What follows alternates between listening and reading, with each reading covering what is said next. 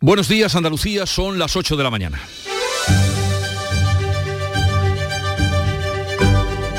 En Canal Sur Radio, La mañana de Andalucía con Jesús Vigorra. Concluyó la llamada cumbre histórica de la OTAN, así denominada por Joe Biden en su despedida de Madrid y así celebrada por todos los participantes. Según el presidente norteamericano, de la cita sale una alianza atlántica más fuerte y unida frente a la amenaza de Rusia y China que acusan a los aliados de resucitar la Guerra Fría. En la clausura vimos a un Pedro Sánchez exultante y eufórico por las felicitaciones recibidas, incluso del líder de la oposición, Núñez Fijo. España ha proyectado una imagen internacional de país moderno con capacidad para organizar eventos de tan alto calado, pasando por IFEMA y el Palacio Real con noche en el Museo del Prado. Ahora lo que toca es sacar adelante en el Congreso los compromisos adquiridos por el gobierno español, a saber, elevar el 2% del PIB, el gasto en defensa para 2029, que es lo mismo que decir doblar el gasto que en la actualidad tiene España en defensa. Y también la ampliación de material bélico y del número de militares en la base naval de Rota. Y así hemos llegado a este primero de julio, cuando España se pone en marcha estival hacia los destinos turísticos. Pero los principales problemas a priori puede que estén más en los aeropuertos que en las carreteras, por la huelga de Ryanair a la que hoy se van a sumar los trabajadores de EasyJet. El aeropuerto de Málaga es junto con el del Prat de Barcelona uno de los más afectados. Solo ayer se suspendieron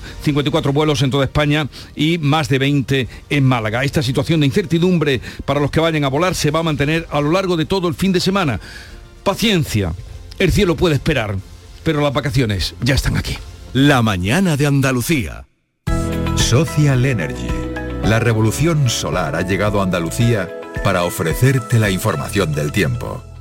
Cielos poco nubosos hoy en general en Andalucía, aunque habrá intervalos de nubes bajas en Almería que aumentarán en las últimas horas en el litoral mediterráneo occidental y en el estrecho. Vientos de componente este en la vertiente mediterránea, variables flojos en el resto. En el estrecho, poniente girando a levante por la mañana, un levante que irá aumentando a lo largo de la jornada. Las temperaturas empiezan a subir este fin de semana. Hoy van a oscilar esas máximas entre los 26 grados de Málaga y los 37 de Córdoba Sevilla. Este verano no pases calor y pon el aire sin miedo a que suba la factura de la luz. Aprovecha los precios revolucionarios de Social Energy e instala paneles solares de primeras marcas en tu tejado con 25 años de garantía. Pide tu estudio gratuito y aprovecha las subvenciones disponibles. 955 44 11 11 y socialenergy.es. La revolución solar es Social Energy.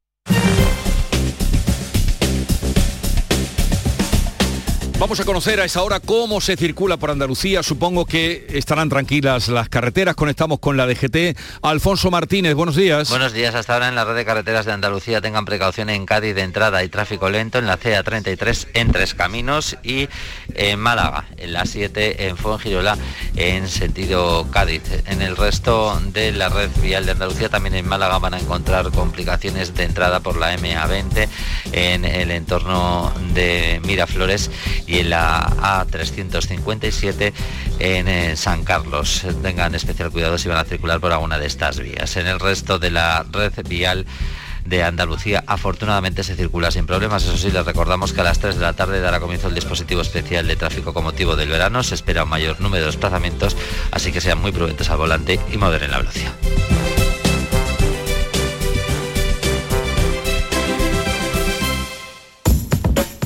Si eres de los que juega la 11 porque te ha dado un palpito al corazón, porque no hay nadie tan comprometido como tú, o simplemente por el money money, en nombre de las personas con discapacidad de este país, Bien jugado. Porque cuando juegas a la 11, haces que miles de personas con discapacidad sean capaces de todo. A todos los que jugáis a la 11, bien jugado. Juega responsablemente y solo si eres mayor de edad. En Canal Sur Radio, la mañana de Andalucía con Jesús Vigorra. Noticias. 1 de julio comienza la operación salida de verano con una huelga en los aeropuertos que preocupa a mucha gente que tiene que volar. Al paro convocado por los tripulantes de cabina de Ryanair, que se reanudó ayer y bien que se notó, se suman hoy los de EasyJet. Málaga y Sevilla serán los aeropuertos andaluces más afectados. Ya ayer el aeropuerto de Málaga fue el aeropuerto con más vuelos cancelados de toda España. Málaga, Eduardo Ramos. ¿Qué tal? Muy buenas. Pues se cancelaron 27 vuelos de llegada o salida, la mitad de la total de incidencias que hubo en España, 54, y como decías además hoy comienzan los paros en EasyJet y todo en el inicio del mes de julio donde hay previsto casi 1.900 vuelos desde hoy viernes hasta el próximo lunes. La compañía irlandesa Ryanair de bajo coste habla en un comunicado de interrupción mínima de sus operaciones y sitúa la afectación en España por debajo del 3%. En la terminal malagueña tenía previsto este jueves casi un centenar de vuelos y como decíamos 27 se vieron afectados. Hemos hablado con algunas de las personas que estaban en el aeropuerto, esto nos contaban. Estoy muy preocupado porque quiero llegar a casa hoy y no vamos a poder, así que sí, estoy muy preocupado. Y vamos una semana y perder un apartamento que tenemos alquilado y un coche alquilado allí. Yo tengo que poner de mi bolsillo el dinero de otro hotel, ahora busca otra reserva, los precios ya que haya. Tampoco hay muchos vuelos. Con Ryanair tenemos claro que no, porque bueno, aparte de la decepción como empresa, es que no te garantizan que mañana o pasado vayas a volar. Yo tenía un autobús para ir desde Lituania y he perdido todos los billetes. Los sindicatos convocantes denuncian que la empresa está poniendo trabas con servicios mínimos abusivos. Lidia Arasán es responsable de uso en Ryanair. Teniendo en cuenta que los trabajadores de Ryanair han sido llamados al 100% de la plantilla prácticamente para operar esos servicios mínimos, esos vuelos que estaban al 100% como servicios mínimos, nos ha quedado muy poco margen para poder ejercer nuestro derecho a huelga, pero aún así eh, creo que la gente ha hablado alto y claro y que se ha demostrado lo que quieren los tripulantes de cabina de Ryanair. Y en la jornada de hoy, huelga de Ryanair a la que se sume también los paros de EasyJet a ver qué pasa en el aeropuerto de Málaga esta mañana. Pues sí, como bien dice Eduardo, luego estaremos en el aeropuerto de Málaga para contarles a ustedes qué está pasando después de ese desconcierto que se produjo ayer, ya se harán una idea, con 27 vuelos cancelados. Esto en lo tocante a los aeropuertos y en las carreteras, pues inicia la operación salida de verano, es el primero de los cuatro dispositivos especiales que la Dirección General de Tráfico pone en marcha para el periodo estival. Se prevén más de 20 millones de desplazamientos a lo largo del recorrido en Andalucía, pero eso durante todo el verano, un 3,3% más que en el año 2019. Beatriz Galeano. Tráfico va a vigilar de cerca el uso del teléfono, también el de los cinturones de seguridad, porque todavía hay un 35% de conductores que no lo utilizan. Hay además una tendencia a hacer más viajes y más cortos, lo que siempre supone más riesgo. En verano la siniestralidad aumenta. Ana Luz Jiménez, coordinadora de la DGT en Andalucía. Eh, son casi el, 25% de los fallecidos de todo el año. Que en dos meses se registren mm, el 25% es un dato que nos debe hacer reflexionar. A partir de las 3 de la tarde se inicia esta operación especial de tráfico del verano. Pues vamos a la carretera. A la A4 es una de las vías con mayor cantidad de tráfico en un día como hoy y allí los olivareros además han anunciado una concentración a esta hora precisamente en la carretera. Está Alfonso Miranda, ¿dónde te encuentras? Alfonso, buenos días. ¿Qué tal Jesús? ¿Cómo estamos? Buenos días. A esta hora de la mañana nos encontramos en el kilómetro 270 del A4. Vamos eh, prácticamente en manifestación junto con más de un centenar de olivareros que a esta hora de la mañana se dirigen por las vías de servicio con el objetivo de cortar la autovía en los próximos minutos, sentido inicialmente hacia Sevilla, a la altura, repito, del kilómetro 270. Y es que, como dicen, este grupo de olivareros que han venido de diferentes comarcas de la provincia de Jaén. A motivos hay de sobra para la manifestación de hoy. Estamos desamparados todos los agricultores hoy día eh, respecto a los temas del combustible, mm, productos fitosanitarios, mm, todo, todo. Hoy día no se puede seguir viviendo del campo de esta manera, porque sale más cara producir que lo que nos pagan. Entonces esto es antirrentable. Repito, a esta hora de la mañana este colectivo de más de un centenar de olivareros se dirigen andando hacia el sentido hacia Sevilla de la A4 con el objetivo de cortar la autovía ante un importante despliegue de la Guardia Civil, teniendo en cuenta que esta movilización ni estaba anunciada ni estaba convocada y obviamente tampoco estaba autorizada. Bien, eh, me hablas de que estás en el kilómetro 270, algún punto de referencia, alguna población cercana para los oyentes justo a la, una de las entradas de la localidad jienense de La Carolina, y más concretamente a la entrada del Hotel La Pared como punto de referencia. Bien, como de momento es una intentona o una intención, eh, en cuanto que se produzca algo nos das cuenta, línea abierta contigo, Alfonso. ¿eh? Venga, de acuerdo, para pues eso, en cuestión de unos instantes eh, ya comunico lo que sea. Vale, que para eso te hemos hecho madrugar esta mañana. Hasta luego. Venga, hasta luego. Vacaciones que comenzamos con una inflación de más del 10% por culpa fundamentalmente del combustible y la alimentación. Y lo peor es que según el presidente presidente del gobierno, la situación, lo dijo anoche, no irá mejor. Lo decía en una entrevista en La Sexta, reconoce Pedro Sánchez que son datos malos, pero insiste en que sin las medidas puestas por en marcha por el gobierno, estos podrían ser mucho peores, por lo que ha anunciado que el Ejecutivo seguirá articulando nuevas medidas económicas. El dato es malo, pero el dato podría ser peor si no hubiéramos articulado todas estas medidas. Gracias a estas medidas, la inflación no es de un 15%, sino que es de un 10%. Esto, si demuestra algo, es en primer lugar la gravedad de la situación, en segundo lugar la idoneidad de las políticas que hemos puesto en marcha y en tercer lugar la necesidad de continuar articulando medidas para amortiguar las consecuencias económicas y sociales de la guerra. Pero esto de la inflación es muy difícil de entender, porque como todo es comparable, mientras nos dan esos datos del verano más caro de la historia, por otra parte, hay datos que vienen a contradecir eh, estos augurios. Por ejemplo, se habla de la ocupación total en hoteles, pero también, según datos de las empresas de rentacar, en España eh, suelen ofrecer unos 820.000 vehículos para alquiler normalmente, mientras que este verano la cifra rondará el medio millón. Es por eso que vamos a hablar con José Luis, Juan Luis Barahona, que es eh, presidente de la Federación Nacional de Empresas de Vehículos de Alquiler. Juan Luis Barahona, buenos días. Hola, ¿qué tal? Buenos días, ¿cómo estáis? A ver, ¿es cierto eso de que la demanda ahora mismo es superior a la oferta? O sea, que faltan coches para alquilar este verano. Sí, bueno, totalmente. Es algo absolutamente lógico pensar que venimos del año de la pandemia, del año 2020, en el que las empresas de alquiler tuvieron que vender sus activos, los coches, para poder tener liquidez y poder superar la pandemia del año 2020, ¿no? Luego llegamos al 21, en el que los fabricantes habían parado las, las máquinas de producir, habían parado las factorías, y produjeron menos porque si hubiéramos tenido una fábrica de, coches, pues hubiéramos decidido que no, que no producíamos en el 21 o que producíamos menos, visto lo que había pasado en el 2020 con el COVID. Y luego cuando hemos querido reactivar esas, esas fábricas, pues no hemos podido y encima nos encontramos con la crisis de microchips, luego se da la tormenta perfecta, ¿no? Vendemos los coches inicialmente, no se fabrican después y ahora que queremos fabricarlos, no podemos por la crisis de los microchips y luego también por problemas en la propia distribución de los coches, con lo cual, bueno, pues, pues hay una falta de coches en el mercado bastante importante. Lo ha explicado usted perfectamente, lo que ha pasado y, a esa demanda no pueden atenderla, con lo que tampoco reflotar además las empresas después de los dos años que han pasado tampoco podrán. Entonces, eh, ¿qué perspectivas hay? El que tiene el coche apalabrado lo tiene y el que no lo tiene se queda sin él. Pues, Claro, eso es así. Y lo que han hecho las empresas es tratar de buscar soluciones. De lo que normalmente hacían a final de la temporada es vender los coches. Es decir, los coches de alquiler en muchos casos se compran en el mes de abril y se venden allá por el mes de octubre, pasada la temporada turística.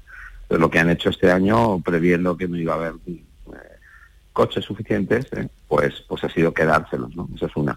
Otra que han hecho es llegar a acuerdos con los fabricantes para no devolverles los coches. Es decir, no no te devuelvo el coche que había pactado que te compraba y que luego te volvía a vender, pues tratar de no, no hacer frente a esos acuerdos.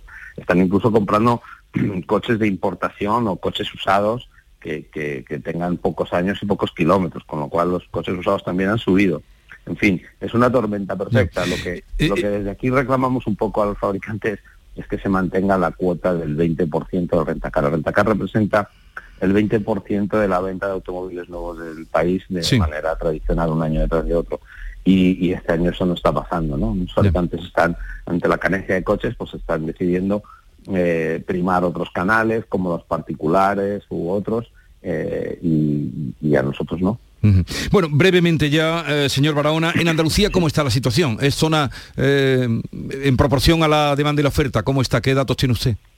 Bueno, de, Andalucía datos concretos no tenemos, los, pero, pero se puede extrapolar perfectamente. Pues a ver, eh, va a haber falta de coches, eh, sin ninguna duda.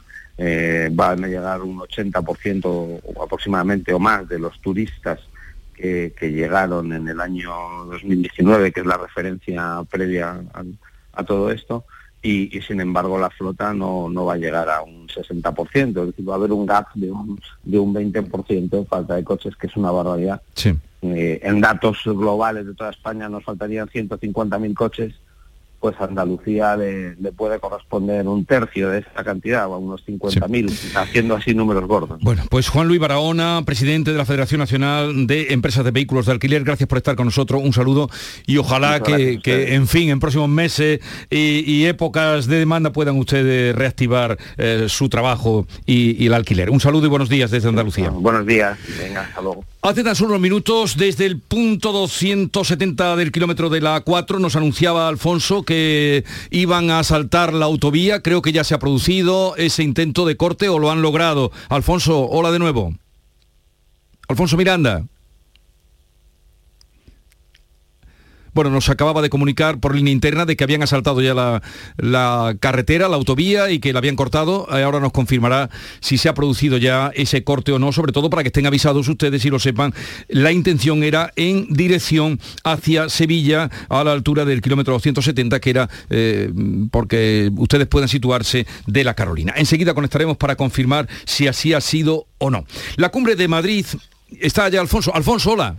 Sí, sí, ¿qué tal? ¿Cómo estamos, Jesús? Estamos intentando por todos los medios pues eh, abrir esta conexión. Hace escasamente a las 11 y a las 8 y 11 minutos de la mañana, es decir, hace tres minutos y medio, un grupo de aproximadamente un centenar de olivareros provenientes de diferentes comarcas de la provincia de Jaén han irrumpido en la autovía, en la A4, en el sentido hacia Sevilla. Ah, Es decir, a esta hora de la mañana está totalmente cortado el tráfico rodado en la entrada a Andalucía a su paso por la Carolina a la altura del kilómetro 271. Hay que recordar que esta manifestación, esta movilización del sector olivarero no estaba autorizada por parte de la subdelegación del gobierno de la provincia de Jaén. De ahí que a esta hora de la mañana y una importante dotación de efectivos de los antidisturbios de la Guardia Civil, la compañía de la USECI se encuentra a esta hora de la mañana en las inmediaciones, incluso a esta hora de la mañana podemos ver cómo el comandante de operaciones de la comandancia de la Guardia Civil de Jaén, que es el que está dirigiendo todo este operativo policial, se va a dirigir precisamente a los eh, manifestantes para intentar convencerlos de que depongan la actitud. Pero como decían los manifestantes, a la primera hora de la mañana motivos hay más que de sobra. Más que de sobra. ¿Por qué? Por precio del gasoil, carburante, el carburante, los abonos, todo. El riego, la factura de los riegos, todo. Está al doble, el producto ha subido un poco, no es doble como dice la gente, y, y si no se puede seguir. Y encima, para colmo, poca cosecha. A esta hora de la mañana los diferentes agentes de la Guardia Civil de Tráfico ya han cortado totalmente el tráfico y se dirigen hacia los kilómetros inmediatamente anteriores al 270 para Sí. ir anunciando a todos los conductores que a esta hora de la mañana permanece cortados los dos carriles sentido Sevilla. O sea, ahora mismo están cortados los dos carriles sentido Sevilla, pues ya lo saben ustedes, por si esperan a alguien o tienen que comunicar eh, la carretera a esta hora de la mañana, está cortada desde hace unos minutos la autovía A4 en dirección a Sevilla a la altura de la Carolina. Veremos qué pasa, mantenemos la conexión abierta y cualquier información ya nos pones al corriente y al tanto, porque en un día como hoy, 1 de julio, este corte puede suponer un trastorno indudablemente en eh, todo el tránsito que va a haber por esa zona y entrada a Andalucía. La mañana de Andalucía. Un corazón fuerte es capaz de mover el mundo.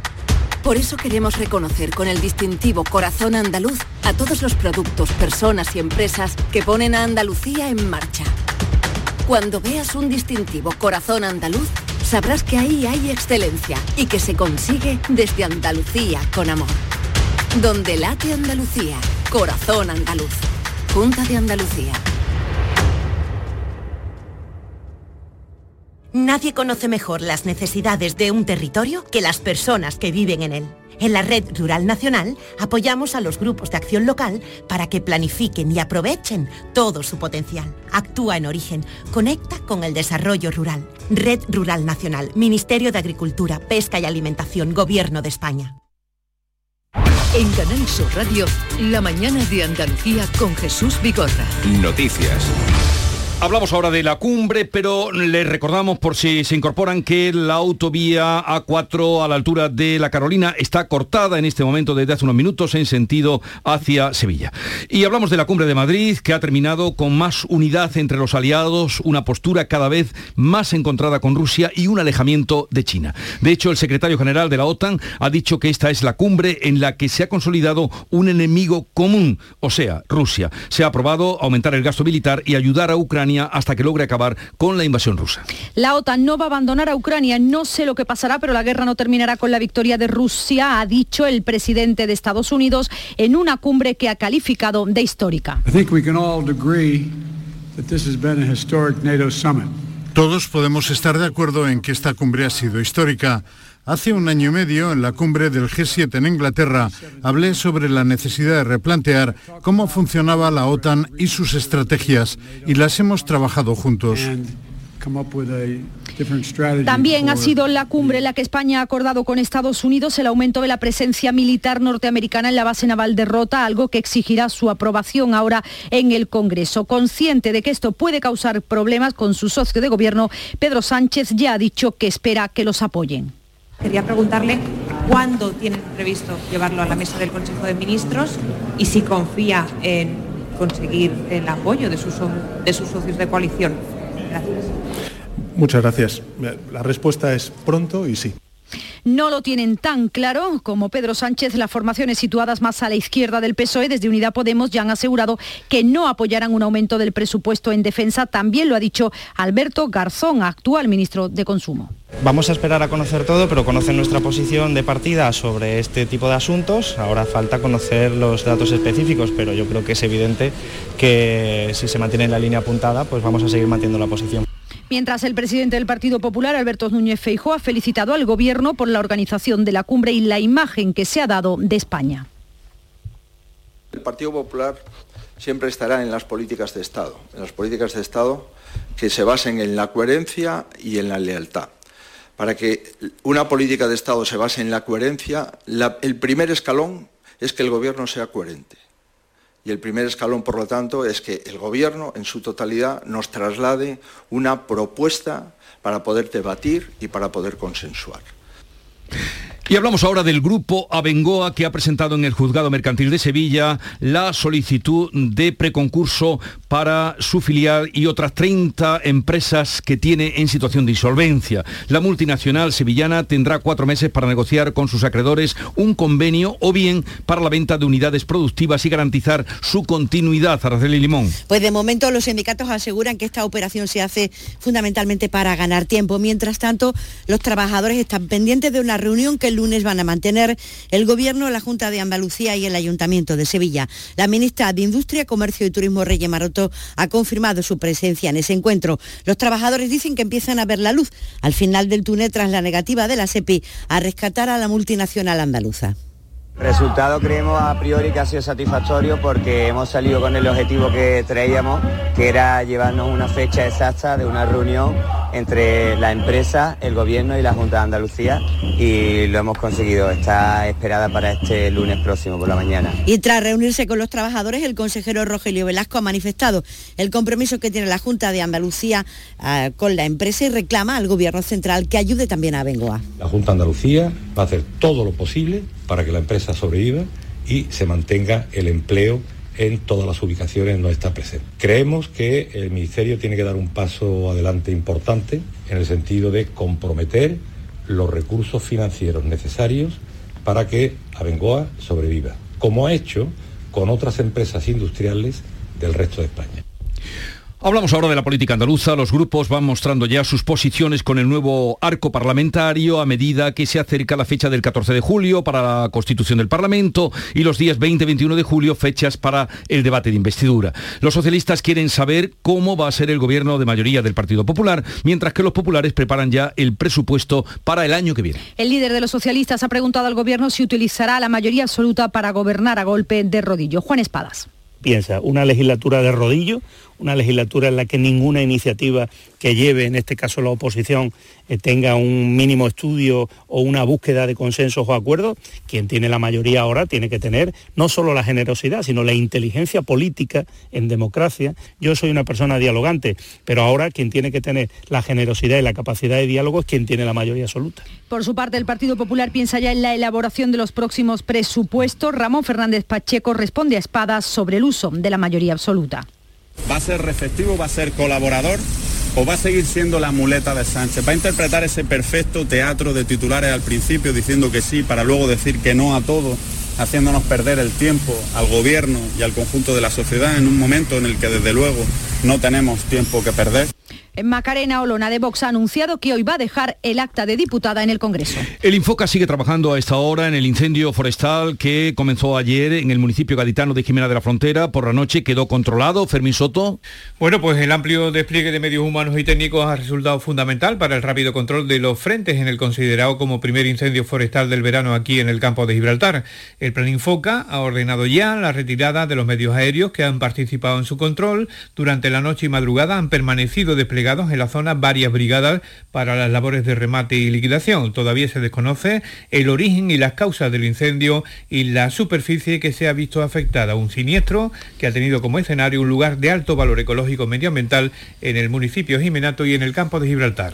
Otros asuntos se ha confirmado como violencia de género, asesinato de la mujer de dos hermanas de 50 años que apareció en la vivienda junto a su pareja eh, que también eh, falleció después de haberla asesinado a ella. Y ha sido detenido el presunto autor de la violación de una joven el día de Año Nuevo de 2020 en Almería, María Jesús Recio. El presunto violador ha sido detenido en una pequeña localidad de Granada, a la que habría huido, según las investigaciones de la Policía Nacional, tras cometer la agresión hace más de año y medio. Ya ha ingresado en prisión provisional por orden judicial, pero no ha sido el único ataque después. Intentó más agresiones, según ha confirmado la portavoz de la Policía Nacional en Almería, Ana López. Tras ser detenido el presunto autor por otro hecho de abuso sexual, le fueron tomadas muestras de ADN las cuales, al ser cotejadas con las existentes del día de los hechos, arrojaron una coincidencia entre ellas. Además de esta coincidencia, el informe reflejaba otra con una agresión sexual cometida en la localidad de Loja, en Granada.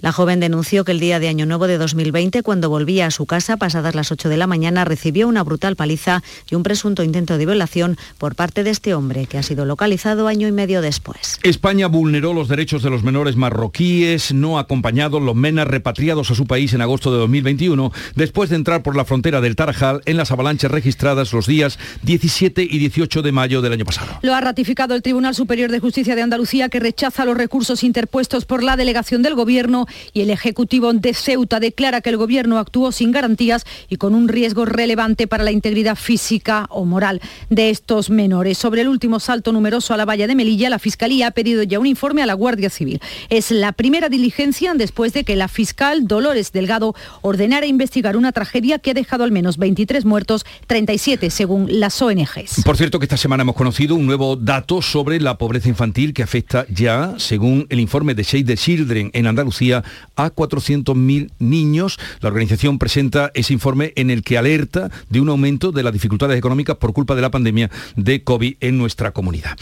En Andalucía se quiere poner la cuarta dosis de la vacuna contra el coronavirus a los mayores de 80 años. Esto no es nuevo, ya lo ha dicho en otras ocasiones el consejero de salud de la Junta, lo volvió a decir aquí ayer. La novedad es que se está produciendo un aumento de los contagios en las residencias, por lo que Jesús Aguirre ha reiterado su petición al Ministerio de Sanidad. Pero no llega esa autorización del Gobierno para suministrar la cuarta dosis a la población de más de 80 años, ha lamentado Aguirre aquí en la mañana de Andalucía. Ha dicho que nuestra comunidad es en este momento la más segura, aunque sería bueno volver a vacunar, insiste, porque ya se nota un incremento de los contagios en las residencias. Y los mayores, las residencias, las residencias están aumentando eh, el número de residencias con positivos en COVID. Aparte de que no me han dejado que las vacunes por parte del Ministerio, me lo ha prohibido, tengo que intentar aislarla un poquito más o tenerla lo más reservada posible, ya que es la parte más débil de toda la viene epidemiológica. Yo creo que Andalucía, Andalucía ahora mismo es la comunidad autónoma más segura de todas.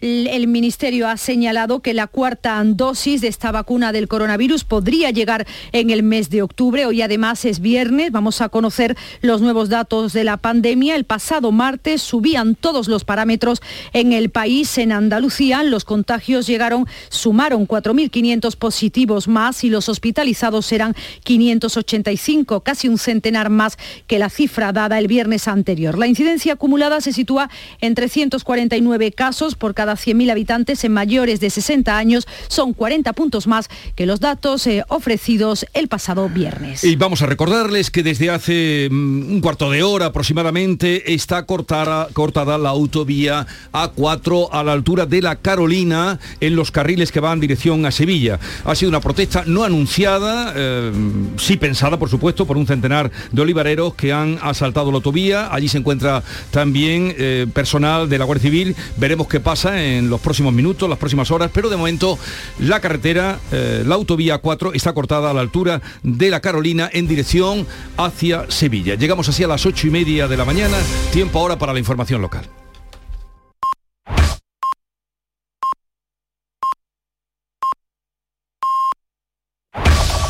En la mañana de Andalucía de Canal Sur Radio, las noticias de Sevilla con Araceli Limón. A esta hora tenemos en Sevilla 19 grados de temperatura y esperamos una máxima de 37 para el mediodía. El mes de julio se presenta con fuerza y no solo en el tiempo, el tráfico es inusualmente tranquilo.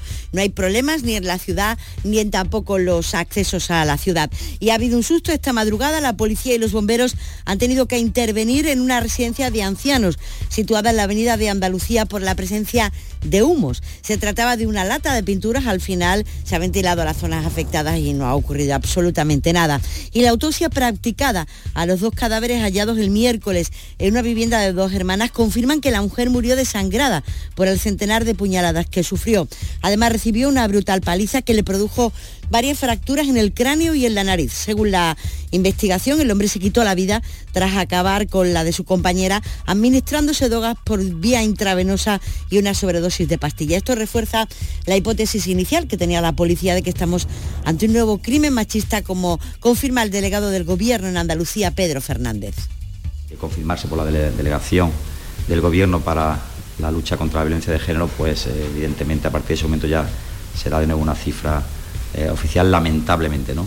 que haya que sumar las cinco víctimas anteriores que se han producido, la segunda, por cierto, en este caso, en la provincia de Sevilla, de confirmarse.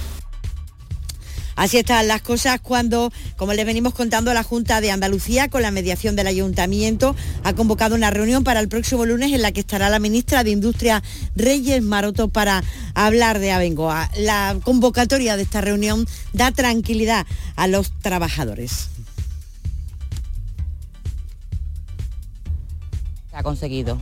ya por fin, el lunes por la mañana, eh, se van a reunir y bueno, lo que hemos pedido evidentemente es que por favor se entiendan las tres partes y no dejen caer esta empresa y busquen las soluciones y con la ayuda de los tres, evidentemente. En cuanto a las negociaciones sobre el ERE de la base de Morona, hay avances después de una segunda reunión que mantuvieron ayer los trabajadores. Son las 8.32 minutos de la mañana. Si les parece, a esta hora hablamos de la información deportiva. Nuria Gaciño, ¿qué tal? Buenos días. Buenos días. El Sevilla será el encargado de abrir la nueva temporada de Liga. Lo hará en Pamplona ante Osasuna el próximo 12 de agosto a las 9 de la noche. En esa primera jornada, el Betis será el último en jugar el lunes 15 en su casa ante el Elche a las 9 y media. En la segunda jornada, el Sevilla repite en viernes a las 10 recibe al Valladolid mientras que el Betis visita al Mallorca al día siguiente, a las 7 y media. Y en la tercera jornada le toca el viernes al Betis en el Villamarín a las 10 ante Osasuna y el Almería-Sevilla será el sábado 27 de agosto a las 10 de la noche. Las 8.32. Si necesitas un electrodoméstico, ¿por qué pagar de más en grandes superficies? Ven y paga de menos en Tiendas El Golpecito. Tus primeras marcas al mejor precio y una selección de productos con pequeños daños estéticos con descuento adicional y tres años de garantía. Tiendas El Golpecito. Ahorra hasta el 50% en tus electrodomésticos. 954 100 193 y tiendaselgolpecito.es. No te quedes con las ganas. Aprovecha nuestro 20 aniversario. Un verano sin gafas es más verano. Consulta refractiva gratuita, solo hasta el 31 de julio. Tecnolasersevilla.es El Ayuntamiento de Sevilla está preparando ya toda la información sobre la intervención que tuvo en la empresa Magrudis tras el cierre de la instrucción del caso que le señala como responsable civil subsidiario de la intoxicación alimentaria por listeriosis eh, que causó la muerte de cuatro personas, seis abortos y afectó a 254 personas en el verano de 2018. Y cosas que van a ocurrir hoy en Sevilla, pues mire, se abre al baño cuatro piscinas municipales de la capital y las piscinas de San Juan de Alfarache. Hoy en Lora del Río hay un pleno extraordinario con una moción de censura que previsiblemente va a desalojar de la alcaldía al popular Antonio Miguel Enamorado, quien hace un mes perdió la cuestión de confianza que planteó en el, en el pleno, en su consistorio. María Salmerón ha salido por primera vez del centro de inserción, eh, donde cumple condena de nueve meses por no permitir a su marido, que está condenado por violencia machista, a visitar a su hijo. Y para hoy está previsto en la audiencia de Sevilla el inicio contra una persona acusada de haber matado a su hermano en febrero del año 2020 con una escopeta en la localidad de Los Palacios. Y en Lebrija se inaugura hoy viernes el monumento conmemorativo del quinto centenario de la muerte de Elio Antonio de Nebrija, el autor de la primera gramática castellana.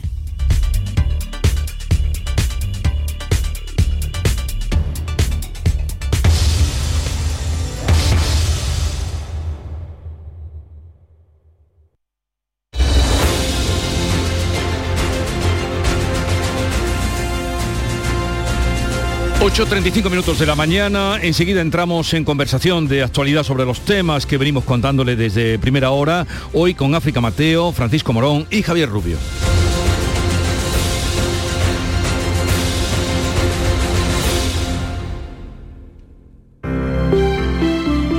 Buenos días. En el sorteo del cupón diario celebrado ayer, el número premiado ha sido 11.933. 11933. Serie 2626. Hoy, como cada día, hay un vendedor muy cerca de ti repartiendo ilusión. Disfruta del día. Y ya sabes, a todos los que jugáis a la 11, bien jugado.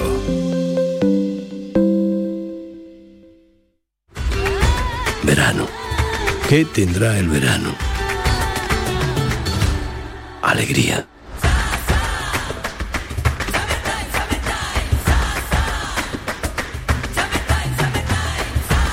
Este verano, date una alegría.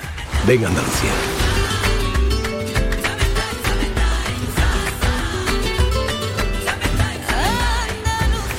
Campaña financiada con fondos FEDER, Junta de Andalucía. El verano sabe a aperitivos con amigos, niños disfrutando de polos y golosinas, momentos de relax con un paquete de pipas en la playa. Todo esto es la gran familia Reyes. Nuestros polos, patatas, snacks, golosinas, frutos secos y nuestras pipas, las de siempre. Las pipas Reyes. Comparte el verano con tu gente, con nosotros, con frutos secos Reyes. Mucho más que pipas.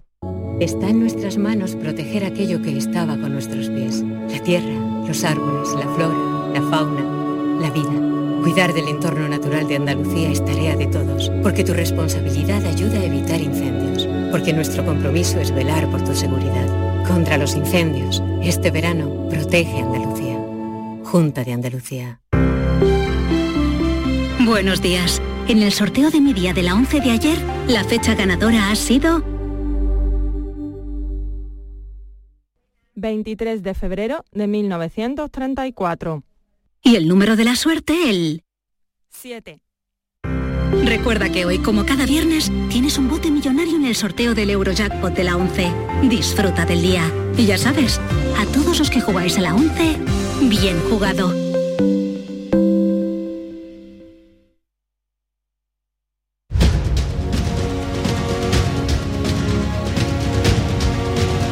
En Canal Sur Radio, La mañana de Andalucía con Jesús Vigorra.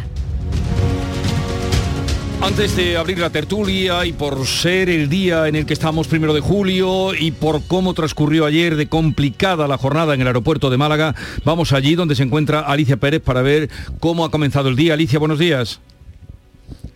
Muy buenos días Jesús, pues hay bastante actividad hasta ahora en el aeropuerto, eh, recordemos que es 1 de julio, aunque por el momento nada que ver con las colas que veíamos ayer en los mostradores de, de Ryanair, porque como sabéis la mitad de los vuelos cancelados en España salían o llegaban a Málaga, fueron 27 cancelaciones en total.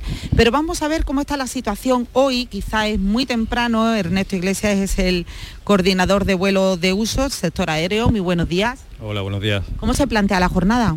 Pues esperamos que igual que ayer o, bueno, sindicalmente desde el punto de vista mejor, porque la gente se va cabreando más, los TCP se, van cabreando más por los servicios mínimos.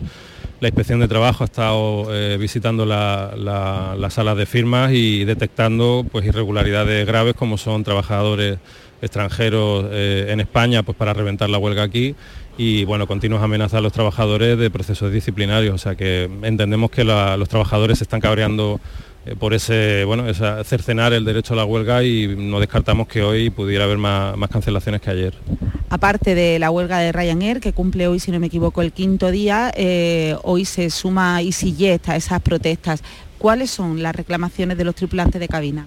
En este caso en EasyJet lo que se está es negociando convenios y lo que se está pidiendo es que los salarios se adecúen al, al- a la- al- al coste de la vida actual que llevan sin revisarse desde hace bastantes años. Y, la empresa pues no, no- no se aviene a, a- llegar a un acuerdo y por eso pues, no, no deja otra medida que, que- que acudir a la huelga. Esperamos que en el caso de EasyJet, que son, suelen ser más razonables que en Ryanair, eh, pues pudiera haber un acuerdo en los próximos días o bueno, confiamos en que eso pudiera ocurrir. Eh, hablábamos ayer de que la huelga quizá tuvo tanto seguimiento por una mala notificación de los servicios mínimos, que vosotros denunciabais que eran abusivos. La situación se repite hoy, por lo tanto, ahora mismo vemos que está esto tranquilo, pero mm, el día se puede ir complicando. Totalmente. La empresa, si no comunica fehacientemente, si lo que comunica son todos los vuelos a un trabajador y no con un vuelo eh, específico, el trabajador puede no acudir a, a su puesto de trabajo mm, de acuerdo a las sentencias que ya ha habido de la Audiencia Nacional en huelgas anteriores. ¿Vosotros cómo, cómo planteáis eh, de alguna manera esas negociaciones? Porque EasyJet sí sabemos que estuvo ayer precisamente en una la situación de arbitraje y mediación sin resultado, pero Ryanair mm, parece que no hay ninguna posibilidad de acercamiento con la empresa. En el caso de EasyJet todavía se mantiene un canal de diálogo eh, que bueno, no deja de ser una noticia positiva, aunque no suficiente, pero en el caso de Ryanair no solo no hay un canal de diálogo, sino que lo que hay son amenazas continuas al comité de huelga, a los delegados, a los trabajadores, y, eso nos obliga a mantener y no descartar futuras jornadas de huelga en las próximas semanas. Ernesto, tenemos un montón de pasajeros que tienen que volar fundamentalmente a Europa y que no están saliendo sus vuelos. ¿Qué, se le puede decir? ¿Qué, qué derechos tienen ellos también? Pues lo primero, lamentar esa situación y bueno, culpar a, vamos, a quien tiene que mirar es a, Michael O'Leary, que es el responsable de, la, de y que ha preferido dejar en tierra a pasajeros antes que sentarse en la mesa de negociación de convenio, que es lo que estamos pidiendo. A ver, Alicia, eh, no sé si puede escucharme Ernesto Iglesias No y si no le trasladas la pregunta, ¿por qué incide eh, de manera eh, radical en el aeropuerto de Málaga? Porque hay otros aeropuertos importantes en España y, en cambio el- los vuelos de ayer, donde la- bueno, mayoritariamente fueron cancelados en Málaga. ¿Por qué Málaga? Sí. ¿Por qué Málaga se, se nota especialmente la huelga? Pues especialmente en Málaga es porque bueno hay un- hay unos compañeros pues que hay más compañeros que están dispuestos a bueno a, a- a secundar la huelga, a decir basta, hay gente con mucha antigüedad en esta empresa y, y conoce el recorrido que ha tenido eh, Ryanair en España y bueno es una de, la- de las bases representativas de la- del seguimiento de la convocatoria. Y por número también puedo apuntar, Jesús, porque fíjate que eh, de Ryanair la plantilla de Málaga son 250 personas y para que te haga una idea, de EasyJet hay 403 en toda España y 140 de esos 403 están también Sí. en este aeropuerto Málaga Costa del Sol. Muy bien, pues ya veremos qué pasa, pero se anuncian nubarrones en el aeropuerto de Málaga que impedirán el vuelo de muchos aviones, según nos cuentan. Vamos ahora a la autovía, a la Carolina, a la altura de la Carolina, autovía A4, novedades, Alfonso Miranda, sigue cortada la autovía. Decimos que a esta hora de la mañana permanece todavía cortada la autovía 4, los dos eh, carriles sentido Sevilla como consecuencia de la movilización que un grupo de olivareros de diferentes comarcas de la provincia de Jaén han llevado a cabo desde las 8 y 10 de la mañana. Está por el momento totalmente expedita la vía sentido hacia Madrid, pero hay noticias de última hora porque después de la conversación que el capitán de la Guardia Civil ha mantenido con los portavoces de los manifestantes, le ha indicado tienen de plazo hasta las 9 de la mañana para poder ocupar la autovía, que a las 9 de la mañana el equipo de la USECI, los antidisturbios de la Guardia Civil, van a actuar. Eh, esto ha provocado que a esta hora de la mañana los olivareros eh, estén haciendo prácticamente como un repliegue, pero lo están haciendo andando por la autovía hacia el kilómetro 270. Estábamos en el 268, vamos ahora andando con ellos hacia el kilómetro 270, donde inicialmente a las 9 de la mañana tendría que quedar completamente desconvocada esta movilización. Vale, conectaremos contigo a las 9 y vamos a analizar estos hechos que tenemos sobre la mesa hoy con África Mateo, delegada de Ideal en el Ejido. Buenos días, África. Buenos días. Por ahí está tranquilo todo, ¿no? Las carreteras. Sí, más o menos. Pero viendo esto podemos llevarnos cualquier sorpresa. Eh, también está hoy con nosotros eh, Javier Rubio, como habitualmente los viernes, redactor jefe de ABC. Buenos días, Javier. Hola, muy buenos días. Y recibimos hoy, hace ya tiempo que no aparecía por aquí, porque suele frecuentar el Mirador, eh, la tertulia del Mirador. Esta mañana, pues encantado de recibir a Francisco Morón, que es el delegado de Europa Press en Andalucía. Buenos días, Francisco. ¿Qué tal? Buenos días. Bueno, ya veis, en el primer día de julio. Bueno, yo, me pongo en el, en el pellejo de esos em, pasajeros que van a abordar el avión y que se van a encontrar con el, vuelo cancelado y me pongo en el pellejo de esos conductores que van circulando desde Madrid a Andalucía, pasando de Peñaperro y se encuentran cortada la autovía. Y bueno pues entonces mm, ha sido muy por lo menos a mí me ha parecido muy chocante no la primera intervención del, del representante sindical que decía, no, es que está aumentando el cabreo y eso es bueno. Hombre, ya, pero hay que ponerse en el, en el pellejo del otro, ¿no? Y, al final, claro, no, dirija usted la crítica a Michael ah. O'Leary, que es el dueño de la, de la, compañía. Sí, hombre, claro. Y, también al maestro Armero le pedimos la reclamación. No sé, yo creo que hay mucho desprecio por el sufrido ciudadano que se encuentra atrapado atrapado, nunca mejor dicho, en huelgas de transporte. Y eso habría que regularlo de alguna manera. Y, oye, por supuesto, los derechos sindicales, los derechos de huelga los tenemos todos los trabajadores. Y alguna vez hemos hecho huelga, claro. Pero, hombre, que ese derecho no afecte a la libre circulación de personas. Lo que está claro que siempre se aprovechan de las fechas más, más concretas, ¿no? Las fechas más importantes, más significativas, y ellos quieren llamar la atención así cuando tenían una mesa de diálogo que tenían que haber aprovechado durante todos estos años o estos meses para evitar esta situación, ¿no? Yo yo creo que al final es verdad, como dice Javier, que el ciudadano es el que sufre todo esto de manera bilateral o de manera injusta, o podemos decirlo como queramos, pero ese equilibrio es muy complejo, claro. Eh, es el derecho también del trabajador que siente, se siente maltratado frente a pero bueno, al final es verdad. que... es que son, si fueron ayer 27 vuelos, esos son... Eh, pues, mm, calcula como 180 o 200 Pues fíjate, y los, ves, los veías ayer, ahora tengo que buscarme un hotel, salía una chica joven diciendo, ahora tengo que buscar un hotel, ahora pierdo el apartamento. Es un trastorno. que tendrán y tal. Y sobre todo porque apuntaban también que no se estaban cumpliendo bien los servicios mínimos, que es algo que también hay que insistir mucho en, su cumplimiento y sobre todo en regularlos de otra manera, quizás en este tipo de transporte de, de fecha. Pero esto también ocurre cuando vienen las ferias, ¿no? La huelga de basura, la huelga de taxi, todo eso al final, todo es en encajinado las fechas estratégicas que, pueden a llevar a que el ciudadano claro más, malestar. claro ahora el, roto que hacen es tremendo y además en especialmente que no ha sabido contestarnos muy bien por qué Málaga porque Málaga ayer fueron 54 los vuelos cancelados de Ryanair en España. 27 fueron en Málaga la proporción y, lo que vamos con lo que ha dicho este señor eh, Ernesto Iglesias ha dicho que el día de hoy va a ser mucho peor. mucho peor. En fin, lo sentimos, por lo menos mm, nos ponemos, en, eh, como decía eh, Javier, en la piel eh, y, si nosotros nos viéramos con las maletitas allí y tal, qué mal rato pues, pasaría. Sí, íbamos a maldecir a Michael O'Leary, me parece. Sí, sí, Poco le va a llegar a él. Sí, dicen que nos comuniquemos con ellos y son las compañías más difíciles de comunicar, o sea que precisamente no son accesibles. Bueno, hablemos de la cumbre histórica. Lo dijo, y si lo dijo Biden, esto ya es histórico, vamos, esto se queda ya en. Palabra de Biden. La de fotos que van a ver en despacho por ahí guardadas. ¿eh?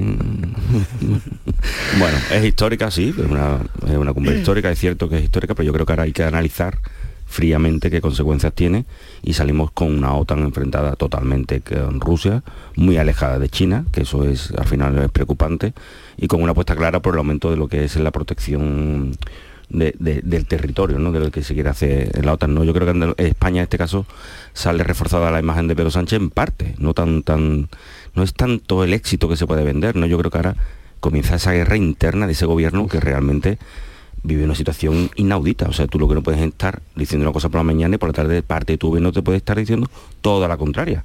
Ayer tuvimos la- una entrevista con Pedro Sánchez que veíamos en la sexta, ¿no? Por la mañana atacaba a Podemos, por la noche atacaba al Partido Popular, pero si es que le hace falta al Partido Popular para aprobar, para respetar o cumplir aquello con lo que se ha comprometido con la OTAN. ¿no? Yo creo que, que- que- que muy bien, la OTAN ha sido, oye, tres días de que hemos hablado de otras cosas, pero la realidad es otra y que realmente lo que viene no es nada bueno para los ciudadanos y que luego parlamentariamente eh, Sánchez va a tener que apoyarse en el Partido Popular en muchas de esas cuestiones que se ha comprometido. Sí, yo creo que es histórica la cumbre porque si a mí me llegan a decir el 23 de febrero, ¿no? O sea, la invasión de Ucrania fue el 24. Si 24. me llegan a decir el 23 de febrero que España se compromete a aumentar el gasto militar hasta el 2% del PIB, digo, eh, eh, es un, chiste, es una broma, Sí. ¿no? Y si me dice que lo va a aumentar Pedro Sánchez con el gobierno que tiene, con la coalición que tiene, con eh, los apoyos en el Parlamento, digo, mira, oye, el día de las inocentadas ya pasó, ¿no? Bueno, pues eso es lo que ha sucedido en la cumbre de la OTAN. Ha sucedido más. La- yo creo que esta cumbre es histórica en cuanto adelanta adelanta el escenario que estaban dibujando todos los mm, geoestrategas del mundo, que es la confrontación China-Estados Unidos por la supremacía mundial. Eso está ahí y eso está previsto para el año 2050. Eh, los Estados Unidos lo tienen previsto que en el 2050 mm, habrá que dirimir, ¿eh? y uso un verbo eh, suficientemente Sí. ambiguo, esa supremacía mundial, esa hegemonía que ahora mismo es indiscutible que tiene Estados Unidos y que, mm, bueno, China se va acercando cada vez más. Eh, eso que estaba previsto, pues como que en el 2030 o así eh, se empezara a dibujar el panorama para 20 años después, se nos ha adelantado de golpe al año 22, como 8, 7, 8 años antes, por mm, el paso en falso, yo creo que paso en falso de Rusia en Ucrania. Entonces, claro, hemos mm, tenido, o la OTAN, no hemos tenido porque yo no he cambiado nada, ¿no? Pero la OTAN ha tenido que cambiar inmediatamente y poner el foco en la amenaza que supone un país que no se aviene a razones, que no que los lazos comerciales pues no le importa romperlos y que antepone una supuesta seguridad suya mm, de su frontera a, un- unas relaciones internacionales mm, donde la agresión al país vecino estaba mm, proscrita, ¿no? Y bueno, pues Rusia ha hecho lo que ha hecho y claro, la OTAN pues tiene que reaccionar y la reacción, o sea, si la analizamos fríamente del 24 de febrero acá, eh, Rusia ha conseguido justo todo lo contrario de lo que se había fijado con la invasión de Ucrania. Ya, Enfrente pero tiene ahora una OTAN que en vez de 40.000 efectivos de fuerza rápida va a tener 300.000 hombres de fuerza rápida de, de intervención inmediata. Oye, eso ya son magnitudes y, y bueno, y aparte yo creo que el desarrollo de la guerra en el teatro de operaciones hombre, eh, no diré que le ha roto el espinazo al ejército ruso, pero oye, el- la atrición que está sufriendo y el desgaste en equipos, en material y en humano, o sea, estamos hablando de 25.000 soldados muertos, caídos en combate, más los que hayan eh, resultado heridos. Lo que pasa es que es un enfrentamiento de desgaste y, y lo van a llevar a lo que es la escasez de la energía. Y eso sí es que tiene una consecuencia. Sí, sí. y claro. el desgaste de la unión, en, en cierto modo, ¿no? Porque al final, cuando falte el gas, cuando venga el invierno, habrá que ver esa Alemania cómo reacciona, habrá cómo reacciona el, el resto de países ¿no? de la Unión Europea. Yo creo que el Putin lo que juega es a eso, a, a ese Sí. desgaste interno de lo que es la Unión Europea. Pero indudablemente, eh, sí, eh, África, ahora entras, pero mm, la situación, lo- no sé, aquí lo que se ha sustituido es eh, la diplomacia, el diálogo por el rearme. Claro. aquí estamos otra vez, aquí hay dos bandos, dos bloques. eh, Sí, pero es lógico porque al final lo que ha demostrado Putin es que el diálogo se lo ha pasado por allí. Entonces necesita la OTAN estar mucho más fuerte y los países porque la amenaza no es que sea latente, o no es que es real, porque al final estamos donde estamos, estamos inmersos en una guerra que no estamos dentro, pero la OTAN está todos los días y sobre todo los primeros meses, del primer mes de la guerra ha sido todos los días mm, Rusia echándole órdagos a todos los países que están más cerca de, de Ucrania y que forman parte de, de la OTAN y jugando al filo de la frontera, entonces al final eh, hay que dar una imagen mucho, mucho más potente. Al hilo de lo que decía Javier, es que tampoco España tenía mucho más margen, aunque a los socios de Pedro Sánchez no les guste que, que, se, que se ponga más presupuesto en defensa, porque esto ha sido un acuerdo de es lo que hay, lo ponemos encima de la mesa y es necesario y todos los países tenemos que sumarnos a esto porque estamos en, en- esta película. Sí, sí, pero que eso ya lo reclamó Donald Trump, por ejemplo. Bueno, lo vienen reclamando todos los presidentes norteamericanos de los últimos tiempos, ¿no? O sea, Europa tiene que aumentar el presupuesto de defensa, eh, el, el horizonte del 2% del PIB. Eso era una cantinela recurrente en todas las eh, cumbres de la OTAN y en todas las eh, negociaciones bilaterales. Pero claro, eh, Europa escuchaba eso como que no oye llover. Ah, bueno, sí, sí, ya, ya, van- ya subiremos el presupuesto. Subiremos, subiremos el presupuesto y no se subía porque, claro, hay otras No le habíamos prioridades. visto la oreja, lo Claro, y ahora la prioridad es, oye, vamos a defendernos que, que esto va en serio.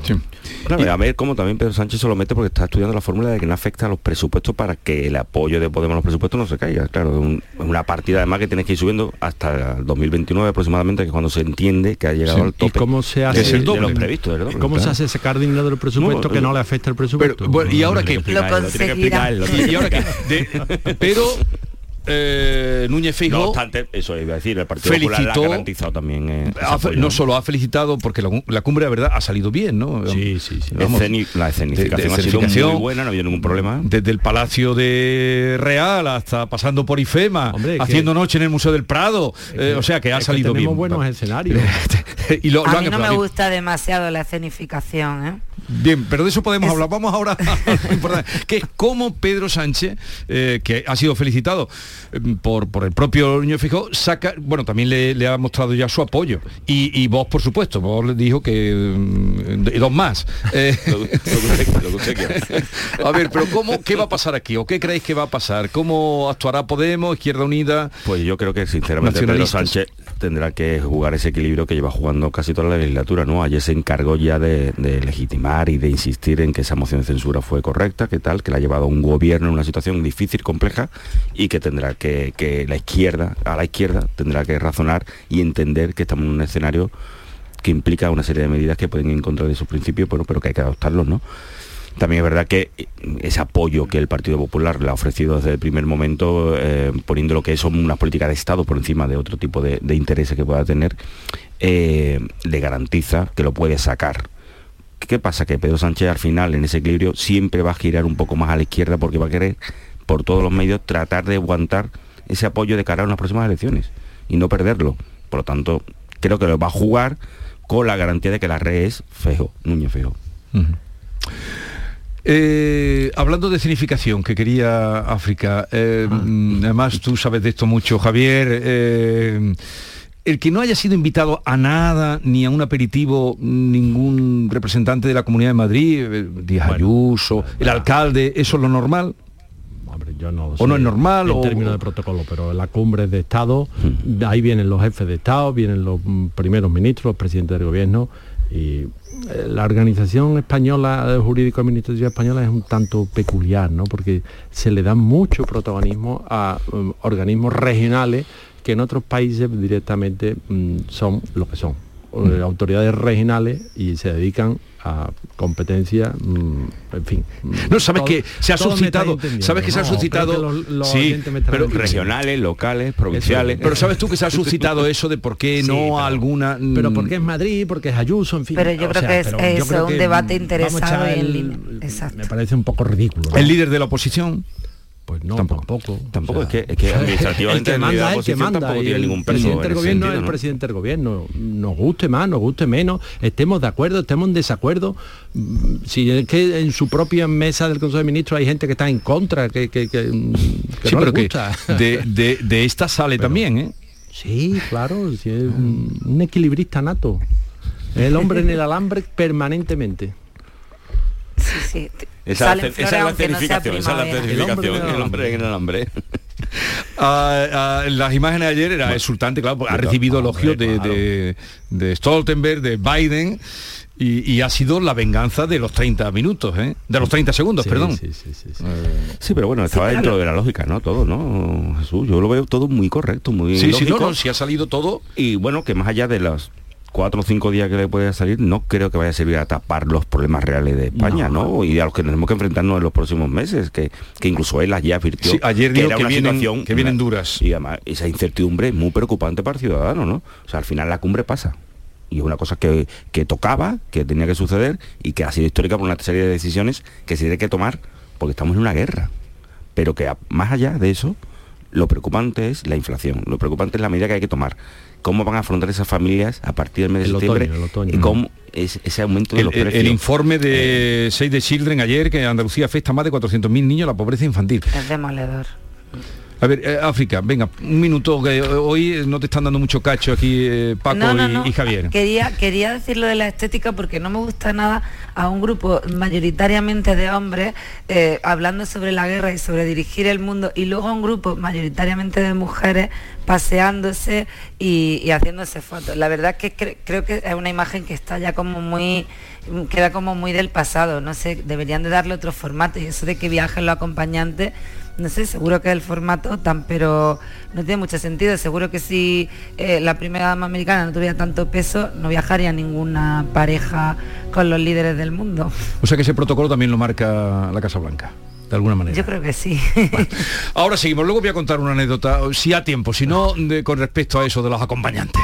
Llegamos a las 9 de la mañana.